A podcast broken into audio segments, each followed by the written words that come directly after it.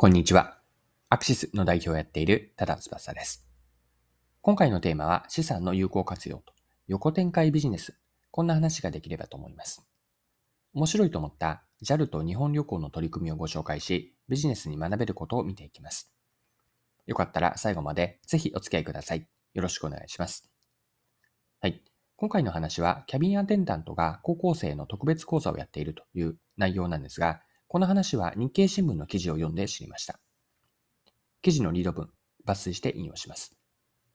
日本旅行と日本航空 JAL は、客室乗務員が高校生に英語やマナーを教える特別講座を開いている。新型コロナウイルス下で海外研修などの機会がなくなった生徒に代わりとなる体験の場を提供する取り組みだ。コロナ禍で打撃を受けた航空観光業界にとっても新たなビジネスとして位置づける。はい。以上が日経の2022年の3月の23日の記事からの引用でした。で、講座では、どんな内容をやっているのかを続けて記事から見ていきましょう。私の高校の生徒が、機内で飲み物を配る際の英語を練習していた。生徒同士がロールプレイ方式で話し、国際線の経験豊かな JAL のキャビンアテンダントが実際で使える現場の英語を教えた。生徒が参加したのは JAL と日本旅行が共同で開発したグローバルキャリア研修。武蔵野高校にキャリアアテンダントが出張する授業と合わせ、全5日間の集中プログラムだ。1から2年生約30人が参加し、英会話のほか、JAL の海外支店とオンラインでつないだ航空業界の仕事について学ぶ機会もあった。はい。以上が日経の記事からです。生徒たちの感想はどうだったかというと、これもまた記事から見ていきましょう。参加した生徒の一人、桜木さんは将来英語を使った仕事に就きないので、就きたいので、現場で使われる英語を学べる機会はありがたいと話す。沖山さんは航空や貿易に関わる仕事を目指しており、英語だけでなく、実際に働く方々の仕事ぶりを見ることができて想像が膨らんだと声を弾ませる。はい。では、この取り組みの背景にも当たるんですが、JAL の狙いについて見ていきましょう。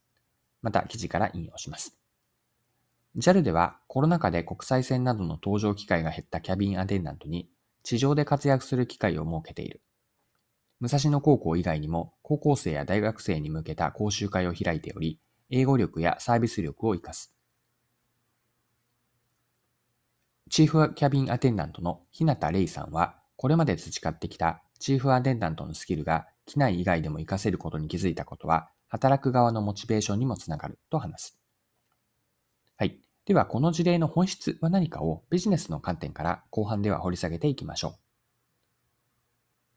う。JAL の高校生向けの特別講座の本質は、資産を有効活用する横展開にあります。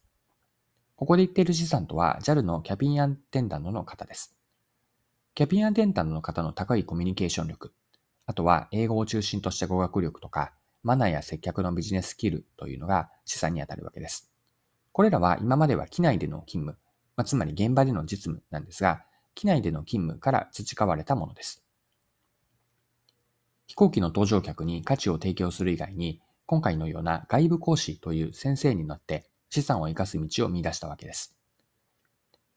新しいお客さん、ここでは講座受講の生徒にあたるわけですが、新しいお客さんに価値を提供するだけではなくて、副次的な効果として先ほどの記事の引用内にあった自分たちのモチベーションを上げたりとか、まあ、肯定感を高める効果もあります。で今回の事例から学べるのは、先生になってみるビジネス、まあ、先生化ビジネスというのができないか、こんな着想を持ってみるといいなと思ったんです。JAL の場合は、キャビンアテンダントのノウハウとかスキルを高校生に教える教材に発展させて、コミュニケーションを活かす先生となるビジネスにしたわけです。始めた時点、開始時点、この、うんと、サービスをやり始めた時点というのは、ビジネスと言えるほどの収益性の高い取り組みではなかったかもしれません。もしかすると、キャビンアテンダントの時給換算の経費すらも賄えないかもしれません。でこの取り組みについては JAL は少し長い目で捉えているようで、先ほどの日経新聞によれば次のように書かれています。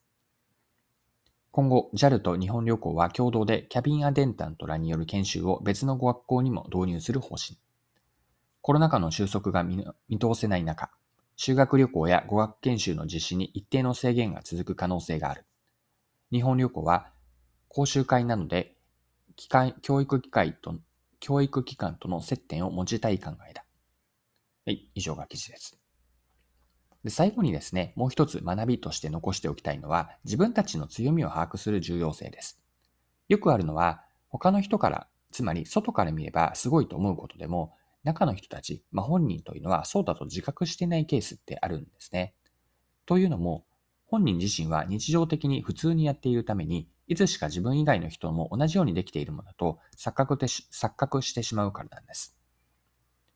しかし実はそうではなくて、他の人にはできないすごいことだったりします。こうした自分の特徴というのを把握し、仕事においてはその特徴を強みとして発揮しているのか、強みは他の領域でも応用できないか、これが今回で言っているところの先生化ビジネスにあたるわけですが、他に応用できないかというのを考えてみるといいでしょう。はい。そろそろクロージングです。今回は JAL のキャビンアテンダントの方、キャビンアテンダントの方が高校生の先生になると講師になるという話からビジネスに学べることについて見てきました。最後に学びの部分まとめておくと、今回は先生化ビジネスと、あと強みを把握しようと、こんな内容を学びとしていました。自分たちの独自ノウハウ自体を活用し、それ自体をサービス化すること。今回でいう先生化ビジネスという名前を付けたわけですが、自分たちの強みとか独自ノウハウをサービス化できないかというのを考えてみるといいです。既存ビジネス以外にも横展開ができれば、自分たちの資産の有効展開、有効活用になります。自分が普段からやっていることで、実は他者にも、他者にはできないことを強みとして把握していくことが重要であると。これも学びとして付け加えておきます。はい。今回も貴重なお時間を使って最後までお付き合いいただきありがとうございました。それでは今日も素敵な一日にしていきましょう。